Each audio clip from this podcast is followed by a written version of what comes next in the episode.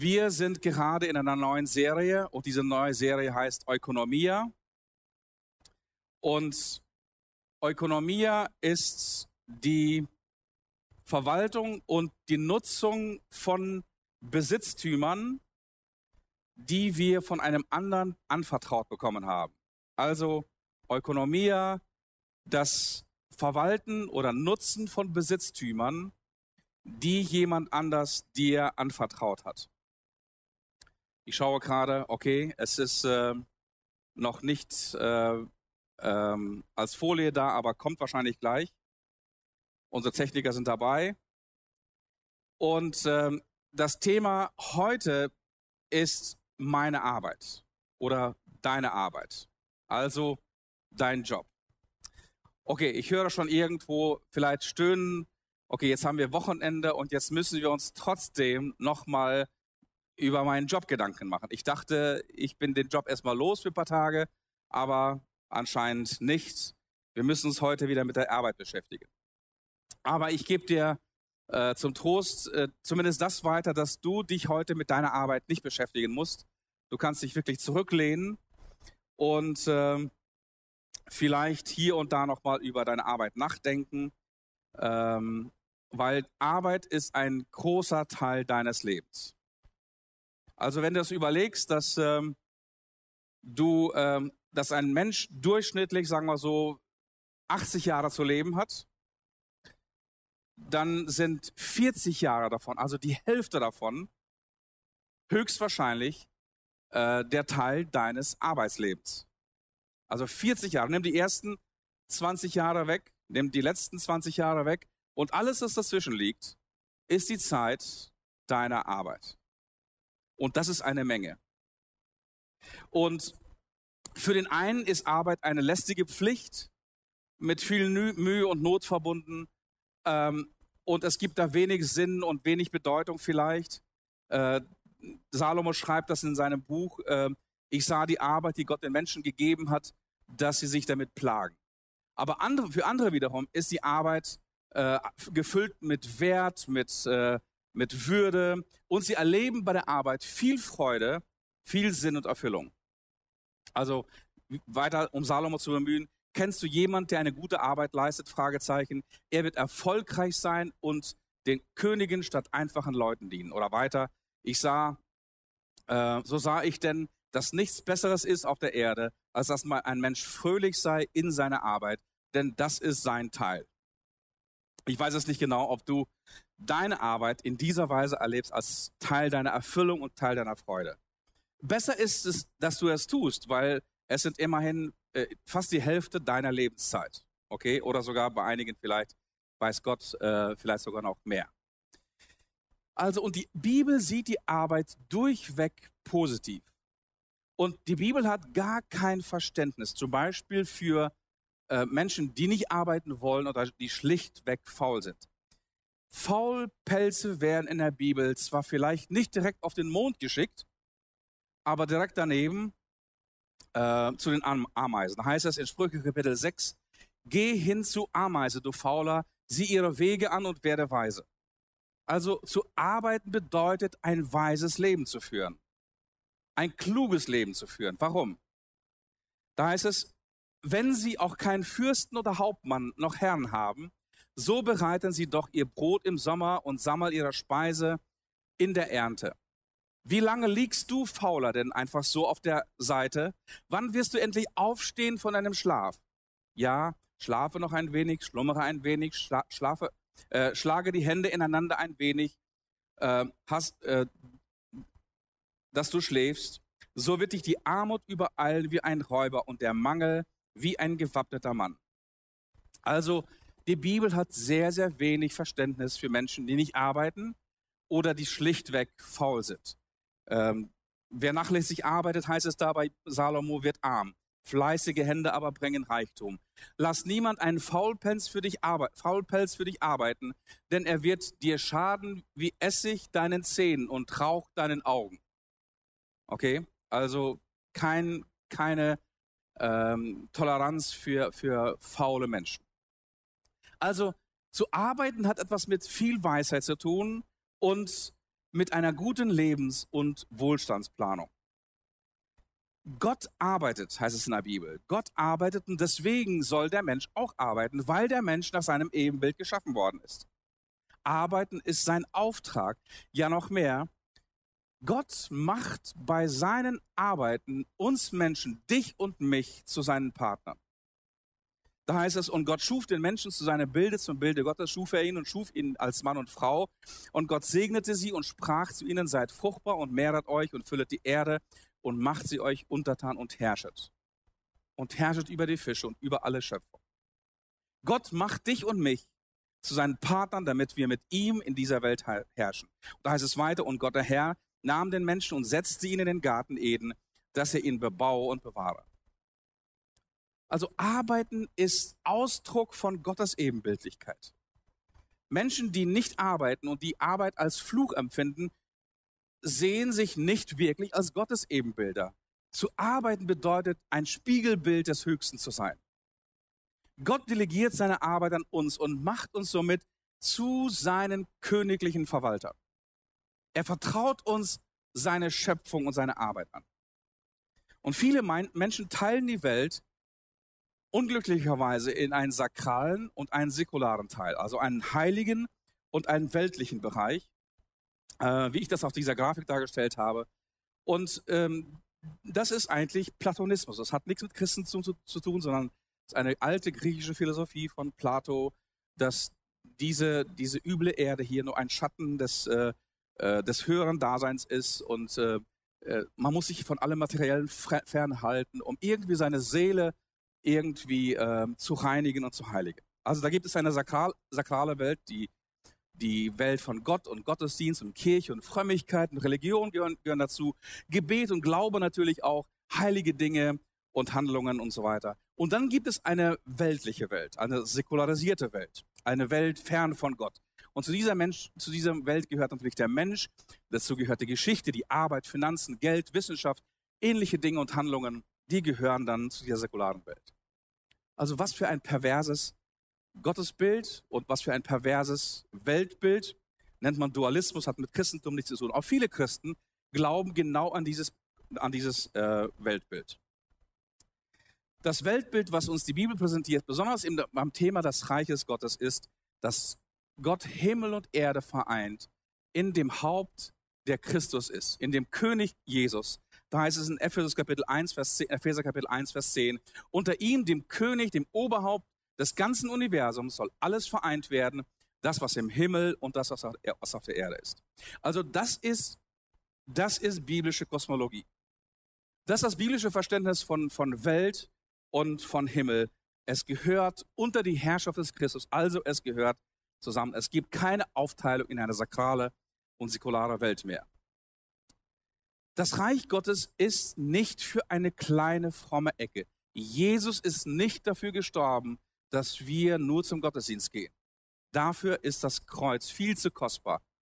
Dein Leben, und dazu gehört auch dein Job, gehören genauso wie dein Urlaub, dein Auto, dein Laptop und dein Charakter unter die Herrschaft des Höchsten, unter die Herrschaft Jesus. Und die wichtigsten Berufungsgeschichten in der Bibel finden fast immer während harter Arbeit statt. Ich weiß es nicht genau, ob das schon mal aufgefallen ist. Also Gott beruft Moses während er was tut? Die Schafe seines Schwiegervaters hütet.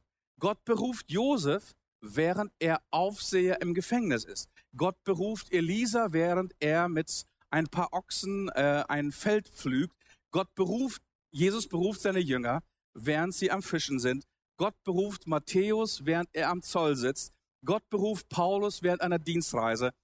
Und vielleicht hörst du, vielleicht hörst hören viele Menschen Gottes Berufung deswegen nicht, weil sie einfach schlechtweg faul sind. Gott wird nie und nimmer jemand berufen, der ein Faulpelz ist und der nicht wirklich hart arbeitet. Also die Logik Gottes geht ungefähr in diese Richtung. Da sehe ich jemand, der mit paar, mit paar Ochsen schwer arbeitet und äh, wirklich im Schweiße seines Angesichts sein Geld und sein Brot verdient. Und er gibt wirklich alles und er ist treu in seinem Job der, der gibt wirklich das Beste in seinem Job. Und dann geht Gott durch diese Geschichten, durch diese Biografien von Menschen und sagt, okay, den kann ich gebrauchen, die kann ich gebrauchen, die kann ich gebrauchen, die kann ich gebrauchen, weil die wirklich von ganzem Herzen arbeiten und mein Ebenbild für diese Schöpfung sind, mein Spiegelbild für meine Schöpfung sind. Also Gott setzt uns als Verwalter ein, auch in unseren Jobs, unseren Schulen, unseren Unis, in bezahlter und nicht bezahlter Arbeit, wie zum Beispiel bei, bei was bei einigen Hausfrauen und Müttern vielleicht der Fall sein kann. Und treu zu sein als Verwalter bedeutet, dass wir das vermehren, was Gott uns anvertraut.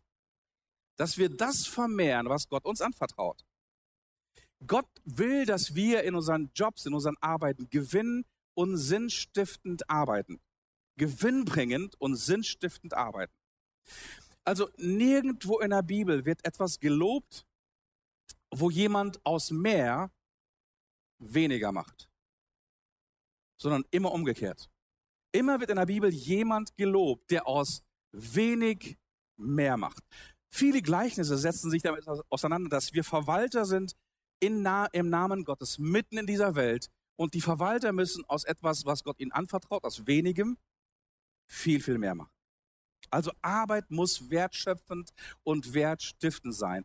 Und wertschöpfende Prozesse transformieren Güter in Güter mit einem höheren Geldwert. Das ist der Sinn von wertschöpfender und sinnstiftender Arbeit. Güter oder einfache Güter zu komplexen Gütern zu machen, die äh, einen höheren Wert haben. Im Reich Gottes kommen Himmel und Erde zusammen und machen selbst profane Aktivitäten, ganz einfache alltägliche Dinge zu einem Gottesdienst. Auch unsere Jobs. Da heißt es bei Paulus, ihr Sklaven, gehorcht euren biblischen Herren, ehrt und achtet sie, dient ihnen auf, so aufrichtig, als würdet ihr Christus selbst dienen. Kannst du dir vorstellen, dass du morgen zur Arbeit gehst, deinen Chef siehst und denkst, wow, das ist Jesus. Das ist Jesus. Und ich will meinem irdischen Chef in meiner Firma so dienen, wie ich Jesus dienen würde. Genau darum geht es hier in diesem Text. Tut dies nicht nur vor ihren Augen, um von ihnen anerkannt zu werden. Ihr, ihr, kennt das, die beschäftigt sind, okay, der Chef kommt vorbei, der Firma und ihr, ihr, tut so, als ob ihr wahnsinnig überfordert seid, okay? Als ob ihr wahnsinnig viel zu tun habt. Sonst trinkt ihr Kaffee, aber wenn der Chef da ist, also ich weiß nicht alle von euch, da ist es weiter, arbeitet mit Freude als Christen, die nicht den Menschen dienen, sondern dem Herrn.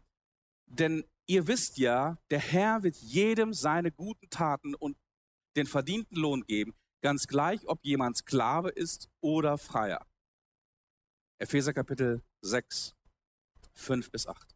Also hier einige Fragen für dich, für deine Arbeit, für deine Uni, für deine Schule. Erstens, ehrst du deinen Vorgesetzten oder deinen Chef? Ehrst du ihn wirklich? Zweitens, dienst du ihnen so, als würdest du Jesus persönlich dienen? arbeitest du mit Freude. Es wäre fatal, wenn du es nicht tun würdest. Es, es handelt sich ja wirklich mehr als um die Hälfte deines Lebens. Verrichtest du deine Arbeit anders in der Abwesenheit oder in der Anwesenheit deines Chefs? Und die letzte Frage, denkst du, dass, dass Jesus im Himmel nach deinem Arbeitszeugnis fragen wird? Denkst du, dass Jesus im Himmel nach deinem Arbeitszeugnis fragen wird? Und Paulus würde diese Frage mit Ja beantworten. Er wird dir nach deinem Arbeitszeugnis fragen. Warum? Weil Arbeit Gottesdienst ist. Nicht das, oder nicht nur das, was hier am Sonntagmorgen stattfindet, sondern deine Arbeit ist Gottesdienst. Deine Uni ist Gottesdienst. Deine Schule ist Gottesdienst. Du ehrst Gott, du ehrst Jesus.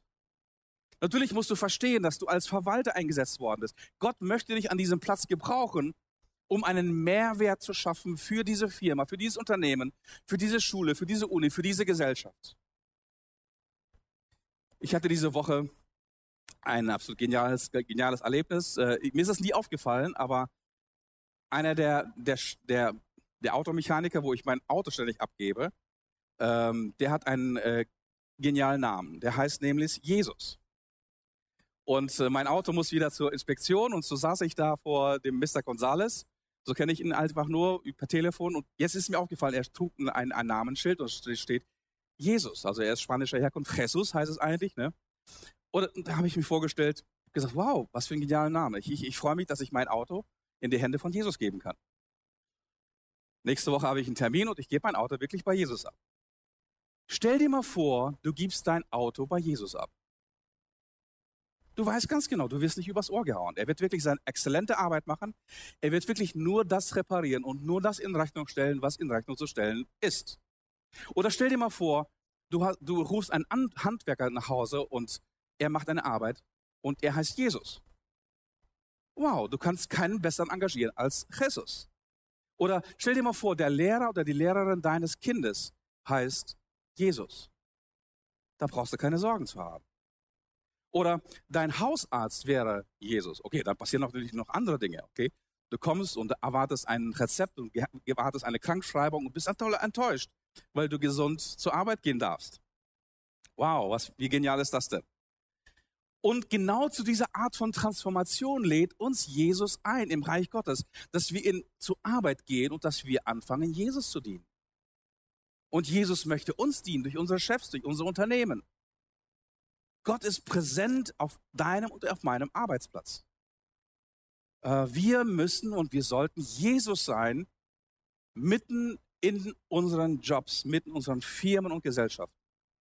Und was bedeutet das Gleiche für, für die Vorgesetzten? Wenn du ein Vorgesetzter bist, wenn du ein Chef bist, wenn du ein Unternehmer bist, vielleicht in Paderborn auch oder in Steinhagen, was bedeutet es für dich, wenn du einen Job als Vorgesetzter tust? Da heißt es, auch ihr Herren, also die Arbeitgeber oder die, diejenigen, die äh, eine Firma besitzen, sollt eure Sklaven behandeln, wie es Gott gefällt. Schüchtert sie nicht mit Drohungen ein, nehmt im, denkt immer daran, dass ihr denselben Herrn im Himmel habt wie sie. Vor ihm sind alle Menschen gleich. Stell dir mal vor, was würde das für die Chefs und was würde das für die CEOs und Manager für Deutschland bedeuten, wenn sie ihre Arbeitnehmer in dieser Art und Weise behandeln und ehren würden? Als weise Verwalter, als weise Manager in Verantwortung vor Gott. Was würde sich verändern, wenn die CEOs nicht darin wetteifern sollten, die fettesten Dividenden und die fettesten Abfindungen zu kassieren, sondern ihre Mitarbeiter zu ehren und fair zu entlohnen? Das würde etwas in der Wirtschaft unseres Landes absolut revolutionieren. Warum? Weil Arbeit äh, gibt Menschen Würde und Bedeutung. Arbeit ist etwas Schöpfungsmäßiges. Arbeit ist etwas, was, wonach, weil wir nach Gottes Ebenbild geschaffen worden sind. Gottes Ebenbildlichkeit soll zum Ausdruck kommen in der Art und Weise, wie wir arbeiten. Und jeder Arbeitgeber sollte neben der menschenwürdigen Beschäftigung und fairen Bezahlung auch diesen Aspekt der Würde und der Bedeutung im Blick haben. Also Arbeit hat diesen wichtigen Aspekt eines Gottesdienstes. Arbeit ermöglicht es uns, das Wesen Gottes, seine Herrlichkeit in diese Welt hineinzustrahlen. Und wir reden hier von Gottes Wesen. Durch Arbeit wird etwas Göttliches in diese Welt hineingestrahlt. Da heißt es in Epheserbrief zum Beispiel, wer bisher von Diebstahl lebte, der soll sich jetzt eine ehrliche Arbeit suchen, damit er auch den Notleidenden helfen kann. Epheser Kapitel 4, Vers 28. Also dein Job und mein Job soll dich und mich dazu befähigen, Gottes Großzügigkeit in diese Welt hineinzustrahlen. Großzügig zu sein, Notleidenden zu helfen, ihnen zu dienen. Genau das macht Gott. Und genau damit beauftragt Gott dich und mich, dass wir das Geld, was wir bei der Arbeit einnehmen, in dieser Art und Weise verwenden. Gottes Ebenbildigkeit, Gottes Großzügigkeit hineinstrahlen. Also du kannst die Welt verändern, wenn du deinen Job als Gottes Verwalterin siehst. Und wenn du deine, deinen Job als Gottes Manager in dieser Welt siehst. Und ich möchte zum Schluss eine Geschichte erzählen, wo jemand genau so in dieser Art und Weise sich selbst als, als, ähm, als ähm, Arbeiter, als Arbeiterin in diesem Fall sieht. Ich erzähle euch die Geschichte von Esther. Einigen von euch, die äh, bibelfest sind, die kennen diese Geschichte vielleicht. Aber ich erzähle diese Geschichte von Esther, vom Topmodel zur Thronnachfolgerin. Also, bei Esther handelt es sich um ein junges Mädchen, die in medopersische Gefangenschaft kommt. Ungefähr sechstes Jahrhundert vor Christus. Ähm, wahrscheinlich bei dem, der, der Einnahme des Landes verliert sie beide Elternteile. Sie ist, sie ist eine Vollweise. Und ähm, sie wird dann irgendwann einmal adoptiert von ihrem, äh, von ihrem Vetter, von dem Cousin Mardochai. Und in Persien regiert gerade ein ähm, König namens Ahasveros. Ähm, Ahasveros ist äh, ein, ähm, ein Partymensch. Also das, was wir von Ahasveros im ganzen Estherbuch hören, ist, er feiert eine Party nach der anderen. Und wir erleben ihn gerade am Anfang der Geschichte, ist sein drittes Regierungsjahr, und er feiert eine Party 120 Tage lang. 120 Tage lang. Muss dir vorstellen, das ist fast, fast ein halbes Jahr. Und dazu lädt er alle seine Fürsten, alle seine Obersten ein und zeigt ihnen seine ganzen Güter und natürlich äh, wird, fließt, fließt viel Wein und das wird getanzt und äh, das, diese Party findet statt auf seiner Festung in äh, der Stadt Susa. Und nach diesen 120 Tagen, als ob es nicht genug wäre, ähm, schließt sich eine zweite Party an, und zwar die Party fürs ganze Volk. Jetzt, wo er mit seinen Obersten gefeiert hat, 120 Tage lang, kommt jetzt eine Party für sieben Tage lang für das ganze Volk in dieser Festung Susa. Und am Ende der Party, wo äh, viel Alkohol geflossen ist und sein Blut wirklich mit Pro Promillen durchtränkt ist, hat er eine gute Idee. Gesagt, da denkt er, okay, jetzt würde ich gerne, nachdem ich ähm, alle Leute mit Essen und mit Wein versorgt habe und ihnen das mein Reich gezeigt habe, zeige ich ihnen das wertvollste Stück. Und das wertvollste Stück, was könnte es sein? Es ist seine Frau. Seine Ehefrau Vashti. Und seine Ehefrau Vashti ist auch nicht von schlechten Eltern. Während ihr Mann mit den Männern feiert, feiert sie äh, eine ähnliche Party mit Frauen. Sie lädt die ganzen Fürstinnen und Fürsten ein und feiert ebenso, genauso lange und genauso heftig wahrscheinlich ähm, eine Party nach der anderen. Es ist eine Art Ladies Night. Okay? Und er ruft die Königin, um sie vor seinem Volk und vor seinen Fürsten zu präsentieren. Und was macht Vashti? Vashti sagt, niet. Also, ich komme nicht. Du kannst mich mal. Also, so hörte sich das wirklich in der damaligen Kultur an. Also, einer Frau war es natürlich nicht gestattet, in dieser Weise einem Mann zu erwidern und schon gar nicht einem Weltherrscher wie Ahasveros. Also, sie sagt niet.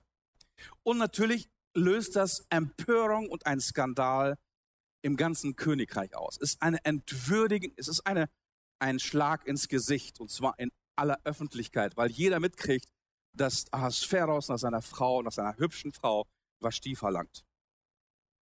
Also, was ist zu tun? Der König ist natürlich besoffen. Jetzt ruft er seine ganzen Berater und sagt, was soll ich tun? Stell dir mal vor, alle Frauen in meinem Reich würden ihre Männer und ihre, die Fürsten so behandeln, wie meine Frau Vashti. Was soll ich jetzt tun? Und die sind auch ein bisschen angeheitert, deswegen kommt diese, dieser Edikt zustande. Ähm, ja, verbanne bitte deine Frau für dein Leben lang und entthrone sie. Und genau das passiert. Er verbannt sie und entthront sie. Er äh, nimmt ihr die Königswürde. Und der Platz der Königin ist jetzt für vier Jahre vakant. Vier Jahre lang gibt es keine Königin. Und dann kommen die Fürsten zu ihm, weil sie merken, dass er sich langweilt und äh, sich ständig mit ihnen streitet und statt mit einer Frau. Wahrscheinlich geht das ihnen auf, auf den Nerven und machen ihm einen Vorschlag wir sehen, wie, ja, dass du wahrscheinlich eine Frau brauchst. Der Druck ist hoch und äh, wir können es mit dir nicht so ertragen. Wir haben einen Vorschlag. Mach bitte so eine Art GNTM. Also aber nicht GNTM, sondern äh, PNTM, also Persians Next Top Model Event. Und äh, lass dir die ganzen schönsten, die schönsten Frauen aus dem ganzen Reich holen und wir werden sie dir präsentieren und die beste von ihnen und die schönste von ihnen wirst du dann sagen, okay, ich habe heute ein Bild für dich. Okay, also die kannst du dann zu Frau nehmen. Also die gewinnt keinen kein Topmodel-Vertrag, sondern sie gewinnt wirklich den Posten der neuen Königin. Und es gibt dieses Mädchen, Esther, ein junges Mädchen, eine Weise, und ihr äh, Adoptivvater schickt sie ebenso zu diesem, äh, zu diesem Event äh, PNTM. Okay? Und sie gewinnt tatsächlich den Wettbewerb und wird zur Königin über Medo-Persien erhoben. Was für ein, was für eine Geschichte. Das ist so eine Aschenputtelgeschichte, okay? Eine typische Aschenputtelgeschichte. So, daneben gibt es jetzt noch einen anderen String in dieser Geschichte, einen anderen Strang. Ähm, und da handelt es sich um zwei Männer. Es gibt einen, einen ganz, ganz mächtigen Mann in Medo-Persien und der, der hat seine eigene Politik. Sein Name ist Haman. Haman ist quasi der Premierminister aus Medo-Persien. Und er, er ist stolz auf diesen, auf diesen Posten und er verlangt natürlich, sobald er sich irgendwo in der Öffentlichkeit bewegt, dass alle Menschen, die ganzen Einwohner von Susar, sich vor ihm niederknien. Aber da gibt es diesen Adoptivvater von Esther, er macht das nicht. Wir können auch schon ahnen, warum. Er ist Jude und er macht das nicht. Er kniet sich nur vor Jahwe nieder, aber er kniet sich nicht vor Menschen nieder und auch nicht vor anderen Göttern. Und das bringt Haman zur Weißglut. Er ärgert sich so und erfährt auch, dass dieser Mardochai ein Jude ist. Und jetzt beschließt er ein Genozid für das ganze jüdische Volk. Er will nicht nur den, den Mardochai umbringen, sondern er will, er hat so einen Hass entwickelt auf die ganzen Juden und er will jetzt die ganzen Juden vernichten. Und diesen Floh setzt er dem König Ahasveros ins Ohr. Da gibt es ein Volk, das stolz ist und das überheblich ist und das sich, dass ihre Knie nicht vor dir und vor dem persischen Reich beugen, beugen äh, und dieses Volk heißt, das sind die Hebräer, das sind die Juden. Und ich schlage dir vor, dass wir einen Termin setzen, wo wir ähm, dem ganzen, ganzen äh, Medo-Persischen Reich erlauben, diese Leute zu verfolgen und zu vernichten. Und ich weiß jetzt nicht genau, ob Ahasveros immer noch angeheitert ist. Auf jeden Fall merken wir, dass Haman unheimlich viel politischen Einfluss auf Ahasveros ist. Und Ahasveros erlässt tatsächlich diesen Edikt, dass alle Juden umgebracht werden können. Und das erfahren eines Tages dann auch Juden in, auf, auf der Festung Sosar, Mardochai und seine ganzen Freunde, jüdischen Freunde. Esther weiß nichts davon und Mardochai sucht einen Weg, um in den Königspalast zu kommen, über die Eunuchen, äh, die um Esther herum sind und sie betreuen und sie begleiten und sie schminken und sie schön machen für den König um ihr die Nachricht zu überbringen über den Komplott von Haman. Und dann meldet er das und dann heißt es in Esther Kapitel 4, als Hattach, Hattach ist einer der Eunuchen, die um Esther herum waren, zurückkam und meldete, was Mordechai ihm berichtet hatte, schickte Esther ihn ein zweites Mal zu Mordechai und ließ ihm sagen, alle Bediensteten des Königs und alle Bewohner der Provinzen kennen ein unumstößliches Gesetz. Und dieses unumstößliche Gesetz hat ja auch Vashti zu etwas geführt.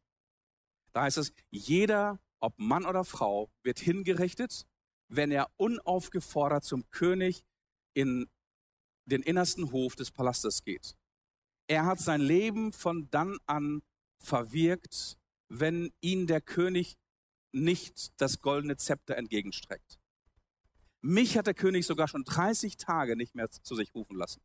Also es ist eine politisch brisante Situation, Esther als Königin soll jetzt Fürsprache beim König erbitten für das jüdische Volk, für deren Rettung. Und sie sagt, ich kann das nicht machen. Denn sobald ich ohne Termin vor Ahasveros erscheine, werde ich ein Kopf kürzer gemacht. Das steht sogar in unseren Gesetzen. Also politisch sehr brisante Situation. Das Leben einer ganzen Rasse steht auf dem Spiel. Das Gesetz der Meder und Perser ist unumstößlich. Mit Ahasveros ist nicht zu spaßen. Wir haben das paar Kapitel vorher schon gesehen, was er mit Ashti, mit, äh, mit seiner Frau gemacht hat, mit seiner Ex-Frau. Ähm, und Esthers Leben und das Leben aller Juden steht genauso auf dem Spiel. Und dann richtet ihr Mardochai, ihr äh, Adoptivvater, Folgendes aus. Glaub nur nicht, dass du als einzige Jüdin mit dem Leben davonkommst, nur weil du im Königspalast wohnst. Wenn du jetzt nichts unternimmst und von anders, wird von anderswoher Hilfe für die Juden kommen. Du aber und deine Familie, ihr werdet sterben. Vielleicht wirst du gerade deshalb König, Königin geworden, um die Juden aus dieser Bedrohung zu retten. Und Esther schickte Mardochai die Antwort, geh und rufe alle Juden zusammen, die in Sosar wohnen. Fastet für mich, esst und trinkt drei Tage und drei Nächte nichts. Ich werde mit meinen Dienerinnen ebenfalls fasten. Dann will ich zum König hingehen, obwohl ich damit gegen das Gesetz der Meder und Perser verstoße. Wenn ich umkomme, dann komme ich eben um. Da ging Mardochai weg und tat, was Esther ihm gesagt hatte. Wow, was für eine Situation. Wird sie ihren Job machen? Wird Esther wirklich ihren Job machen? Wird, wird Esther verstehen, in welcher Situation sie ist und dass sie nun wirklich die Chance hat, Geschichte zu schreiben? Wie wird Esther sich entscheiden? Wird sie klein beigeben? Wird die Angst über sie siegen? Wird sie ein armes Opfer bleiben? Ist, ist sie nur gut fürs Bett? Wird sie sich ihrer Verantwortung stellen oder wird sie ihre Haut retten? All das steht jetzt in der Schwebe in dieser Geschichte. Und Esther entscheidet sich in ihrem Job und ihrer Position für das höchste Risiko. Sie merkt, jetzt ist eine besondere Geschichte. Jetzt gilt es wirklich im Namen Gottes, im Namen Jesu, seinen oder ihren Job zu tun. Und sie legt ihr Leben in die Waagschale. Während das Volk vor den Toren fastet und betet, äh, geht sie ohne Einladung zum König. Weil jetzt ist keine Zeit mehr zu zögern. Jetzt ist Zeit, Mut zu beweisen. Jetzt ist Zeit, Geschichte zu schreiben. Jetzt ist endlich Zeit, Königin zu sein, statt nur ein Modepüppchen. Jetzt ist es Zeit, seinen Job ernst zu nehmen. Und jetzt ist es Zeit, seine Position auszufüllen. Und das Interessante im Buch von Esther ist folgendes. Der Name Gottes, egal in welcher Form, es gibt ja viele Namen Gottes im Alten Testament für, für, für den Gott Israels. Der Name Gottes wird kein einziges Mal erwähnt. Deswegen hatte das Buch Esther sehr, sehr schwer in den biblischen Kanon hineinzukommen, weil viele gedacht haben, das ist das säkularste, also das weltlichste Buch, das, wir, das es jemals gegeben hat. Also Gottes Name wird kein einziges Mal erwähnt. Aber wenn du die Geschichte von Esther liest, hält sich Gott wie ein Regisseur immer im Hintergrund der Geschichte. Du wirst einen, wirst einen Regisseur in einem Film nie sehen und trotzdem ist der Regisseur in jeder Szene eines Films präsent. Gott tritt nicht in Partnerschaft. Der einzige, der in, in, auf, der, der in Erscheinung tritt, sind Mardochai und Esther. Und sie schreiben im Namen Gottes, in seinem Auftrag, die Geschichte. Hier kommt, bekommt das Arbeiten im Reich Gottes, im Auftrag des Königs eine komplett neue Bedeutung. Also Esther überwindet die Angst. Sie legt ihr Leben als lebendiges Opfer dar. Sie gewinnt das Herz des Königs und wendet den Genozid der Juden ab. Und all das nur deswegen, weil sie verstanden hat, dass ihr Job in der Politik ein Auftrag des Höchsten ist und nicht nur irgendeine glanzvolle Position. Und Gott gebrauchte alles an Esther. Alles gehörte zum Gesamtkonzept, zum Gesamtpaket Esther. Ihre Schönheit gehörte dazu, ihr Puderdöschen gehörte dazu, ihr Kajalstift, ihre Kurven, ihr Mut, ihre Klugheit, weil sie jetzt sich entschieden hat, zur richtigen Zeit, am richtigen Ort, in der richtigen Position, in der richtigen Autorität zu sein. Und ich möchte heute zum Schluss ein Wort richten an alle Mädchen und alle Frauen. Ihr Männer könnt euch zurücklehnen. Es geht jetzt nicht um euch, sondern es geht wirklich nur um den weiblichen Part dieser Veranstaltung. Auch der, auch der Leute in Paderborn, ähm, in Steinhagen. Es geht jetzt wirklich nur um euch Frauen und um euch Mädchen. Einige von euch sind vielleicht so aufgewachsen, dass ihr mitbekommen habt, dass ihr in der Kirche nichts zu melden habt. Dass ihr schweigen oder bestenfalls euch um die Kinder und um den Kaffee kümmern sollt. Ich kann euch eines sagen, wirklich im Namen Jesu. Dieses Bild einer Frau kommt nicht aus der Bibel. Sie kommt aus einer bestimmten Tradition, aber sie kommt nicht aus der Bibel. Ihr Frauen seid sehr, sehr wichtig in euren Positionen und ihr seid sehr, sehr wichtig in euren Jobs und Aufgaben. Und ihr müsst nicht unbedingt spezifische Männerjobs tun, um wichtig und bedeutend zu sein. Das ist das, was die Gesellschaft heute so, so raus, rauskehren äh, äh, will. Ihr Frauen seid nur dann bedeutend und dann wichtig, wenn ihr spezifische Männerjobs macht. Nein, die Bibel kennt keine spezifischen Männer und keine spezifischen Frauenaufgaben. Obwohl Männer und Frauen verschieden sind, ohne Frage, sind sie gleichwertig und gleichberechtigt. Paulus schreibt an einer Stelle im Galaterbrief, da ist weder Sklave noch Freier, weder Jude noch Grieche, weder Mann noch Frau. Wir sind alle eins in Christus. Männer und Frauen haben auch dieselben Positionen und dieselben Aufgaben in der Bibel, Seite an Seite mit Männern, mit uns Männern. Also die Bibel, wenn du sie liest, sie kennt Prophetinnen, sie kennt Apostolinnen, sie kennt Diakoninnen, sie kennt Gemeindeleiterinnen, sie kennt Gemeindegründerinnen. Wenn du Fragen dazu hast, bestell mein Buch bei Amazon, Das Schweigen der Frauen. Da kann ich, so, so, so, so viel Zeit habe ich nicht, um das auszuführen. Aber da führe ich das äh, sehr, sehr detailliert aus. Also wenn du Paulus siehst, dem man Frauenfeindlichkeit unterstellt in der Regel, wenn du Paulus siehst, mit wem er zusammenarbeitet, äh, zum Beispiel in Römer Kapitel 16, das ist das letzte Kapitel des Römerbriefes, dort grüßt er sein Team, also seine Mitarbeiter, mit denen er unterwegs ist. Und er erwähnt in Römer Kapitel 16 äh, 29 Namen, sehr explizit Männer, Männernamen und Frauennamen. 29 Namen. Zehn von diesen 29 Namen sind Frauennamen in höchsten Positionen und Paulus lobt sie in höchsten Tönen für ihre aufopferungsvolle Arbeit mit ihm Seite an Seite und für das Reich Gottes im Namen Jesu. Wenn du genau mitgezählt hast, 10 von 29 sind 35 Prozent. Also ich kann dir Folgendes sagen.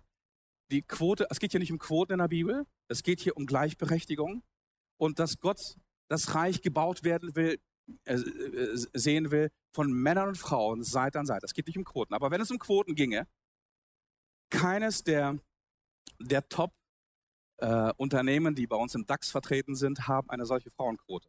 Okay? 35 Prozent in Führungsebenen. Paulus erwähnt Frauen speziell in Führungsebene in seinem Team.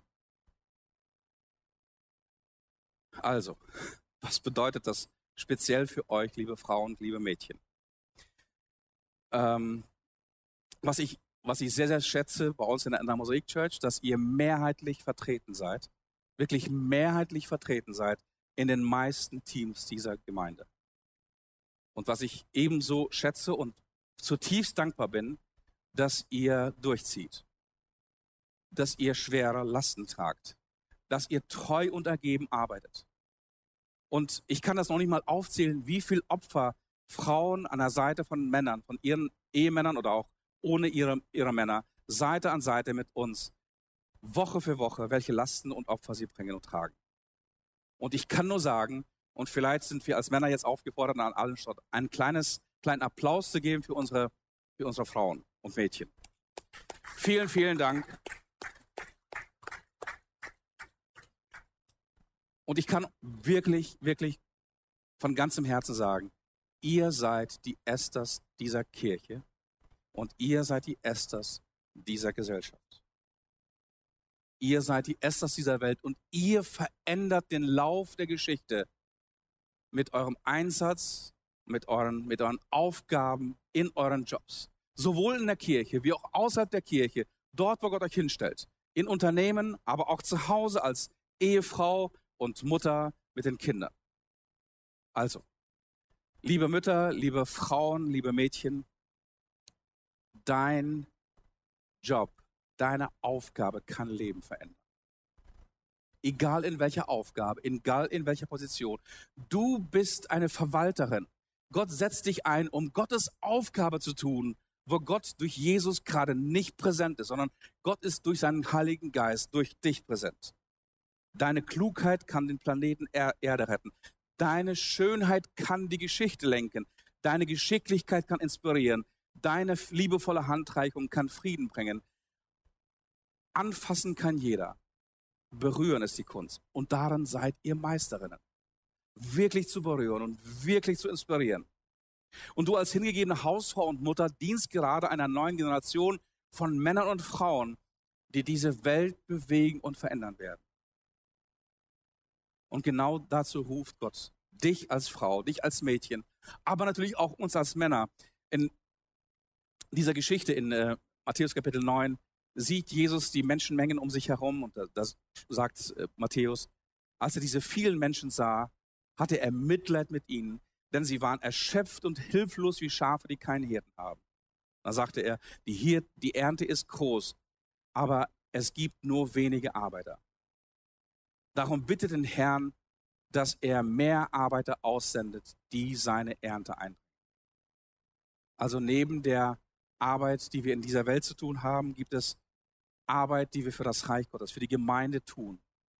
Und bitte dafür darum, dass Gott dir deinen, seinen Platz zeigt, wo er dich haben will. In der säkularen Welt, in der sakralen Welt, weil das, das die Welt des Reiches Gottes ist. Also, Gott will dich und mich als seine Partner haben. Lass uns die Ärmel aufkrempeln und arbeiten in seinem Auftrag als seine Verwalterin und Verwalterin. Ich würde dich gerne segnen dafür. Lass uns aufstehen zum Gebet. Und äh, ich segne dich, dass du wirklich deinen Job tust, mitten in dieser Welt, im Auftrag als gute Verwalterin, in deiner Position, in deinem Job, wo Gott dich hinstellt.